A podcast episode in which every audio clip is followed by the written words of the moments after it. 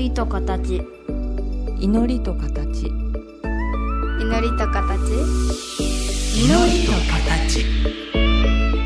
この番組は真言宗僧侶天野幸雄と大原美術館の柳沢秀行が祈りの世界その世界が形となったアートのあり方をテーマに言葉を織りなすトーク番組です目に見えないけど感じるもの。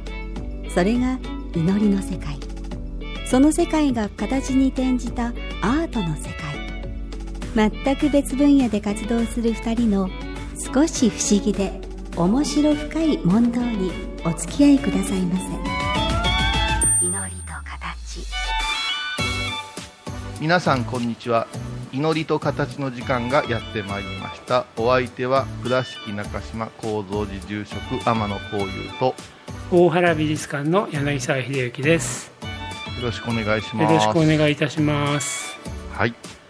あのあまりこの番組では時事的なお話はしないんですが、はい。岡山県があのまん延防止等からうん。非常事態宣言になりまして、で我々の美術館も非常事態宣言発出の期間中は休館をするというまたもやのことになってしまいました。いやもうお寺を取り囲む環境も9月ぐらいから外へ出て公園あるかないのが軒並み中止。うん。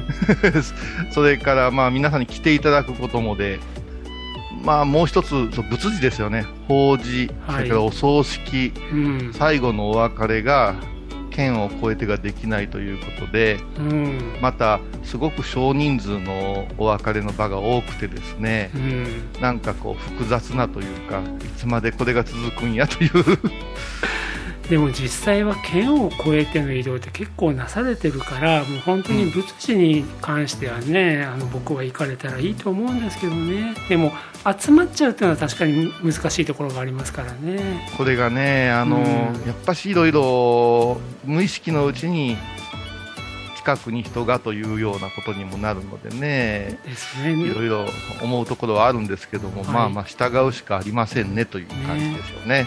まあ、我々の美術館もその時その時の非常事態宣言で少しずつ理由が違って休むことになってるんですよね。ああ、そうですか。うんうん、あの美術館は人数制限をしてあの手指の消毒もしていただいてっていうような、まあ、かなり館内での感染には配慮した状況にはなってますはい。でまん延防止の時は開け続けたのはですね夏休みだから倉敷の子どもたちにぜひ来てもらおうというのが一番大きなところがありまして、はい。ただ非常事態宣言になって倉敷の子どもたちも学校そのものがっていうような状況も生まれてきますからなるほど。まあ、うんここでタイミング的にももう夏休みも最後の駆け込みもないだろうから締めようというような日々を送っております。あの、お盆を終えてく9月に入ってますけども、去年より今年の方が皆さん神経質な感じがしましたね。うん。あそうですか。はい。まあ、ご自宅へ一つ一つ上がらせてもらってっていうのが、うんまあ、お盆業の今スタイルになってますけど、はい。まあ、お断りくださってもいいよというお触れを回しながら参りましたけども、去年はどうしたものかねという、まあ、来年は良くなってるだろうっていう空気だったけども、今年はもう本当に、ああ孫も帰ってくりゃせん。ワクワクチンもまだじゃ、みたいな話がね、それに加えて、猛暑と、うん。台風と大雨でね、ううん、やっぱしなんかこう、ちょっと昨日晴れるところが少なかったような気がしますね。ね。あの時事ネタと言ったらなんですけどもしかしたらこういうさんにとって当たり前の話を今更ということになるかと思いますがは今日のお召し物、えー少し黄色みがかったのを着てらっしゃるけど、はい。前お寺にあのお邪魔して特に法事がないような時間帯には真っ白のを着てらっしゃったかなと思ってたんですけど、あはい。はい今日のそのお洋服お洋服じゃないですね。今日のそのお衣装の色。はい、子供ですね。衣ですね、はい。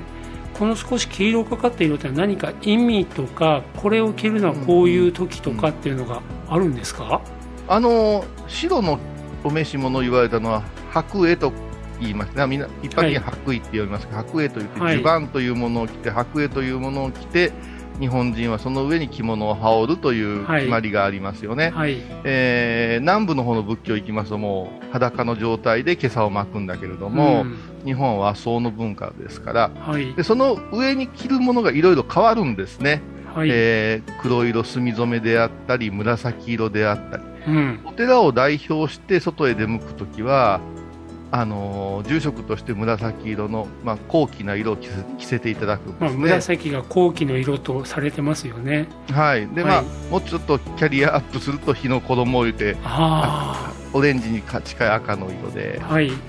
うん、そういうふうな、あれですね、こう流れがあって、はい。だからといって高野山に紫着ていくと、ちょっと待てと。まだお前らの階級ではこの色やみたいな決まりがあって、うん。その中で修行中に着る色っていうのが今、みえー、と見ていただいている山吹色のようなはい。色で、黄色の衣と書いて光栄と言います。黄色の衣で光栄。はい。光栄ですね。はい。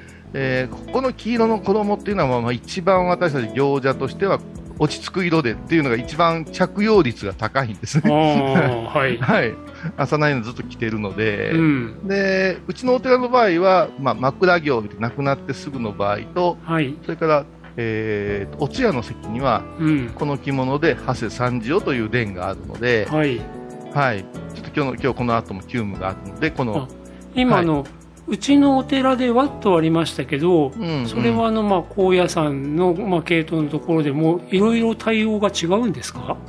そうですね、高野山にくくられたものじゃないし、もともと長い歴史の間でお寺の派というか流儀が変わってきてますのでね、はい。うちのお寺も昭和の時代30年代に高野山の真言宗に変わったんです。もともとはお室仁和寺系なんですよね。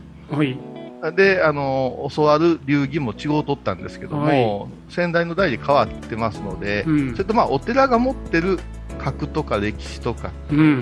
伝えというのがあるので、はい。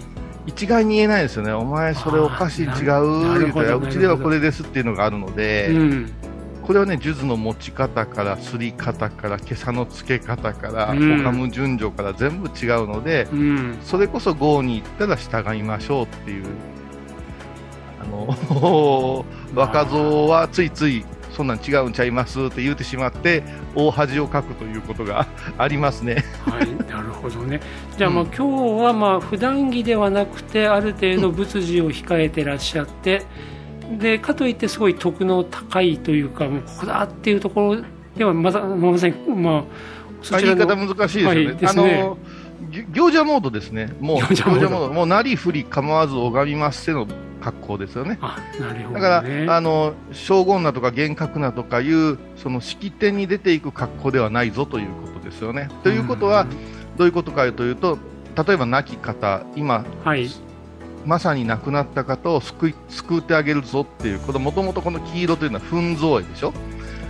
はい、糞造絵っていうのはあのそれこそ鳥の糞の糞ですよね。はい、糞造絵っていうのはどういうことかというと、あの汗水垂らしてという人間の体液という体液がですね、うん、体からにじみ出て、うん、白い着物が茶褐色になっていった様子ですよね。はい、インドカーストの一番最下級で、えー苦しんでおる人たちの身につけているものの布の色ですよ。うん、うん、その当時ですよ、2500年前。はいはいその布をおお釈迦様の尊さを見て、そういう人たちが私たちは何も施せないわ、言うて自分の身につけてる布をの切れっ端をこうお供えしたんですね。なるほど。こんな汚いものと周りの方は思ったんですけど、お釈迦様はそれを縫い合わせて大きな大きな布にしていった。あの、うんパッチワーク的に大きく縫,、はいい、縫い広げていって、はい、それを体に巻いて、これはあなたたちの汗汗と涙の結晶であって、うん、まさしく稲穂が黄金に輝く色に等しい言うて、身につけて、カーシャっていう形になって、それが変わって今朝になったわけですよ。ね、でも拝見すると僕は黄色って最初に言いましたしこういうさんは山吹色っておっしゃったけども、うんあのヨーロッパの美術なんかでその色が出てくると、うんまあ、光なんですよねああ、はい。だからね、今伺ってみるとやはりその TPO って言ったらちょっと違いますけれども、うんその、うんまあ、出向く場所その状況とかに応じても違うし、まあ、色に意味があったりとかあるいは由来があったりとかいろいろあるので、もう少し今日は色っていうことでお話しいただいてよろしいですか、はい、いいですよ。はい。まあ、と言いながらもうそこそこ時間も経ちましたので1曲いきましょ祈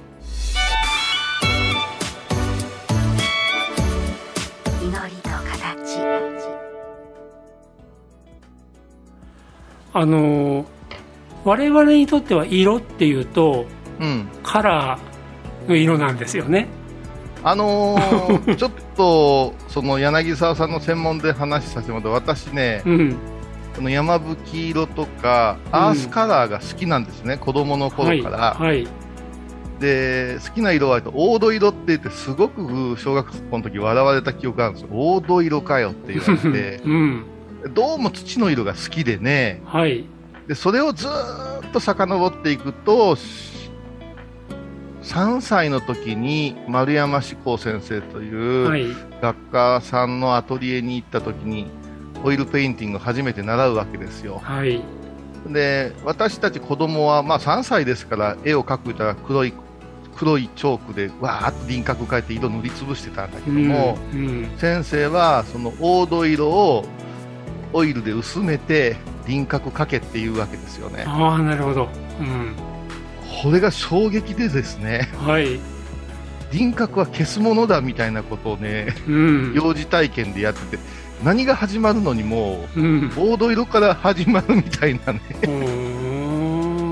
あの記憶がこう刷り込まれてるんだと思うんですね物の形を描くいわ下書きでその形を輪郭で取るのに、はい。はい、えーそれを黄土色でやるわけですね。はい、当たりをつけるのにね。ね。その先生はそうされると言われて。あでも多いですよね。あそうなんですか、うん。うんあのーおそらく薄く溶いた黄土色を当たりをつけるために大体見当をつけるために入れるっていうのが、上からどの色が乗っかってきてもそんなに顔を発しないというか個性を消していくというかやがて見えなくなっちゃうっていうのもありますしね。で最初はねそれで線が消えていくのが不安でね。うん。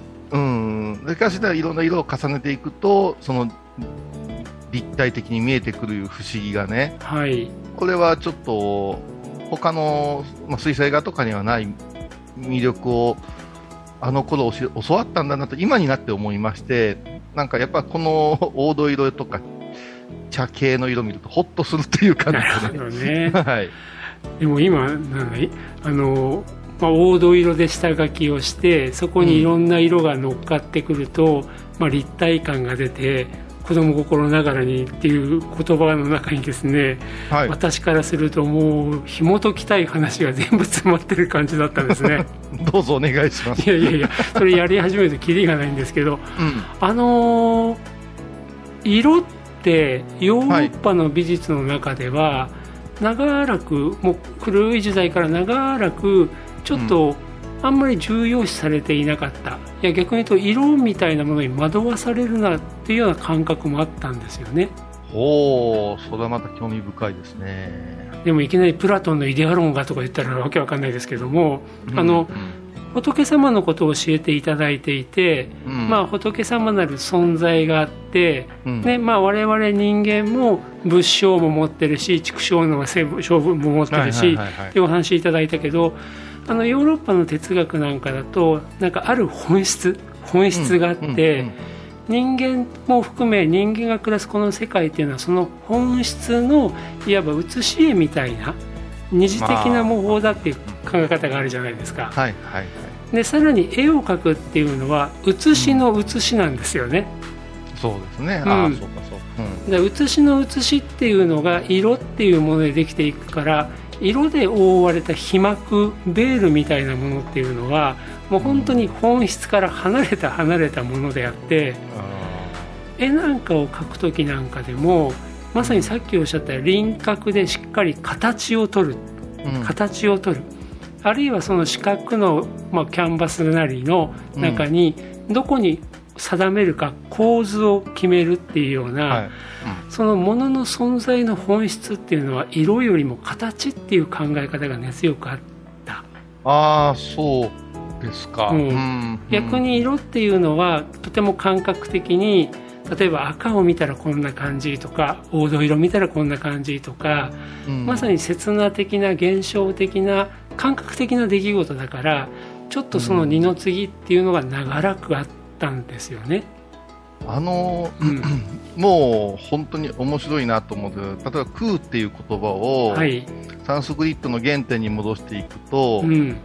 えー、と空なるものか空なることかっていう議論が始まるわけですよね。うんうんでまあ、その空に関しては、うん。あのーリスナーの皆さんも混乱するからあえてあれですけど仏教特に密教で論じ合ってしまうのは物かことかっていうところになってくるんですね。はいはい色なるものか色なることかっていう話ですよね、はい。で形ができたのは色なことでしょうけども私も最近あのフィギュアというちっちゃな人形の色を塗る訓練をしてるんだけども、35分の1言うと人間の顔がですね5ミリ程度なんですよね、はいはい。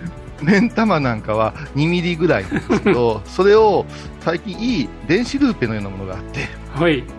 これを使うとこういうさんむちゃくちゃリアルに描けますよって言われるから、うん。よしって購入して手を震わせながらやってるんですけれども、うん。アバウトならアバウトの方がリアルなんですね。うんだから拡大して適当に塗って遠くに離れるとよく見える。はいはい。見えなかった時には目を凝らして正確に描こうとするっていうようなことを繰り返してると、先ほど言ったあー空なるもの、空なることっていうところの部分があって、西洋はどっちかというと、ことの方にこだわったんかなと今、柳沢さんのお話で、当初の美術は、うん、でも僕はさっきもう最初にこういうさんが物事仏事っていう言葉を出された時にはいはい。だから物とかこと要するに物っていう空間を占めるものとことっていう時間を占めるものとうん。もうその分離できないそれ以前のより根源的なものっていうのが強いんですだと思うんですよね。そうなんです、だからね、あの諸行無常なんて言って、ものすごくあの哀愁漂わすけど、どうってことはなくて、あのみんな川という認識はあるけども、川は常に変わってますやんかっていうようなものであって、その流れの中に私たちがどこまで執着して、これは俺のもんやって抱え込んで苦しむかっていうことを分解してのお話だと思いますので、なるほどね。うん。でもね、さっき今のフィギュアのあの目の話を伺ってて、はい、あ色構成と一緒って今思って聞いてたんですね。ああー、そうかも、うんうんうん、あの美術館にいるとオリジナルの作品がありますけどもうん。例えば図録になったりポスターになったり、あるいはあの美術館が作るのではないけども例えば今度あの水島臨海鉄道さんの車内釣りに大原美術館の絵が入るなんてあるわけですよ。ああ、なるほど、うん。そうするとうんサイズが変わるとうん色が全く同じ色でも見え方見る人の受け止め方はすごい変わっちゃうわけですよね。変わるね。ううんん。だからあの僕ら現物構成って言って作品とその印刷物複製物を本当にこうに一緒に並べて見るけれどもうん。もし全く色濃さ明るさこれができたとしてもサイズが変わると印象すごい違っちゃうんですよね。違いますよね。そう言われたら、もう今、リアルな女性像なんて写真と変わらないものをうん競うようなうん人もアナログでいますけども、うんおっしゃる通りですよね。写真よりリアルな絵ってありますもんね。なりますよね。あとやっぱりその、まあ、一つの絵がぐよっとちっちゃくなった時に例えばもう少しはい薄くしとかないと同じ印象にならないとかねだからあ目も、うん、拡大ルーペでしっかり描き込んであるよりも点ってつけちゃった方が普通に手に持って拝見した時なんかにはいかにも目らしく見えちゃうとかね。あのースマホとかパソコンとか身近になったから画素なんていう言葉をはい素人でも使うようになったけども、うん、すべてに画素があるなって思い出すわけですよね。画素あのー解像度ですよね、両方ね。はい、うん音音の編集にも画素が出てくるような時代でね。うん だから、うん、それらしく見せるというのはドットの集まりだなっていうことがわかるけれども、それはもう、その美術館のプロの方から見るとですね、あの印刷物一つがすっごい大切な作業じゃないですか。ねうん、え っていうか、うん、その辺ね学芸員によってね考え方違ってもう絶対一致派もいるしもうどうやったって合うわけないじゃん派もいましてですね。そうです。だって揺れて西日に当たる場合もあるわけですからね。そうなんですよ、うん。それを見て美術館で現物見てやろうと思う、ああ、それはものすごいレベルの話ですけどね。ね でもなんかお話伺ってて、まあ、さっきのね解像度のこと、まあ、あの画素のこと、はい。うん、リアルに細かい解像度で描けばいいかっていうとそうじゃないかえってぼかした方がリアルに見えるとかねなんかそのあたりが物事を捕まえるのにも大事なお話なのかなと思ってちょっと口にしてみました ものすごい密教ですよ。あそうですか はい。でねあの僕ら色っていうとまさに美術品に塗られた着彩カラーっていうことであのお話をしてしまうけども、うんうん。まあ、こういうさんの、ね、お話の中でいくとやっぱり先ほども言ったけど色即是空の色だって色っていう漢字になっちゃってるじゃないですか、うんうんうんでもあの色即是空空即是色の色って、うんうんうん漢字では色って書くけどあれもともとそういう色って我々が思うカラーに近いような感覚の言葉なんですか？それ四季っていうのは五運っていう言葉の中に含まれるんですけどその五運っていうのは肉体とかね、うん。触れられるものとかが実体っていう意味で四季。ああ色という字を置いてるので、はいはい。またカラーとは違うしうんこれにですね、はい。そのエロの部分の四季っていうのが入ってくるじゃないですかこの。ああ色欲の色色四季そう。はい。こういうので、あの漢字というか、日本人の四季という色という文字の印象で狭まってる感がすごいですね。うん、なんでしょうね。そそう今言われ言われてみたらカラーの他に色欲の色ありましたね。ななんでもあるんですよ、それでこの四季ってあのアメリカのお坊さん、密教のお坊さん、私の先輩にこの間尋ねた。ら、どういうふうにカラーって訳すのって言ったら、なあ、ほなって言われましてね、はい。まあ、日系での方で、あの高野山でバリバリ修行した先輩なんですけど、はい。エッセンスと覚えておいてもらうと、ええ感じじゃないかないうような、またすごい話ですね、うん、だからまあ風味というか、そういうこうもののか捉え方も四季の中にはあるんじゃねえかっていうようなことで、だからうん。漢字にとらわれ出すと逆に学びにくくなっていくものかもわからん。な。るほどね。だってあのー今お経というものを漢字漢の字で我々、まあ、見見させていただくけどももともと漢字だって翻訳されてきて元を言うとサンスクリットなんですか？元を言うとというか漢字しかないものに対してサンスクリットという言語をどう漢字に載せようかということをものすごくインドと中国の国境ですっごい悩まれたお坊さんたちが5万通るんですね。でしょうね。うん、だからい今振り返るとちょっとなとこれまた別のところでお話ししたいなとずっと思ってたんですけど、はい。心という字なんてもねはいあの心なんていう般若心経の心の心経なんていうのがね、はい。ほとんど今の日本人のあの誤解から成り立ってるような気がするね。うん。般若心経といえば春先にねこういうさんにそのお話を伺ってそれ以来僕は般若心経を唱えられるようになろうと思いはいはいはい。こういうさんがその時に、ね、お盆の頃まではっておっしゃったんでやべえと思って 今あのペーパーさえあれば全部全あ部ーペーパーさえあれば。空ではちょっとまだいけませんね。いやいやいや、まあすぐですよ、その大勢である程度の、まあ、ちょっと横道といいますある程度の音量で唱える癖になったら耳が覚えるんですよ。うん。うん、これね、あの般若心経、次回ぐらいでその話させてもらったら面白いと思うんですけど、はい。ある程度の大きさで唱えると自覚が生まれるんですよ。あと私ょもしょが難しいんですね。あのね通勤の車で渋滞に引っかかるとごしょごしょごしょっとペーパーを出しましてですね、うん。最初は目で言葉を暗記してたんですよ。うんうん。でもやっぱり口に出して唱えると何とも口の運びがいいこといいことっていうのでそれでだいぶ自分の中でも入ってきたというか覚えられ始めましたね。いや、般若心経はそういう意味でも傑作中の傑作ですね。ですよね。口につく、日本人にも合うたリズミカルな最短の呪文でしょうね。お経でしょうね。今日は色ということでちょっとかいつまんだぐらいで色についてもまだまだ深掘りしなくてはいけないところなんですがうん、はい。ぜひ次回は般若心経ということからお話を伺ってもよろしいですか？ぜひぜひお願いします。ということで今回はもうお時間となりましたどうもありがとうございました、はい、お疲れ様でした。今回のお話いかがでしたか？祈りと形は毎月第1第3木曜日のこの時間にお送りします。次回もお楽しみに。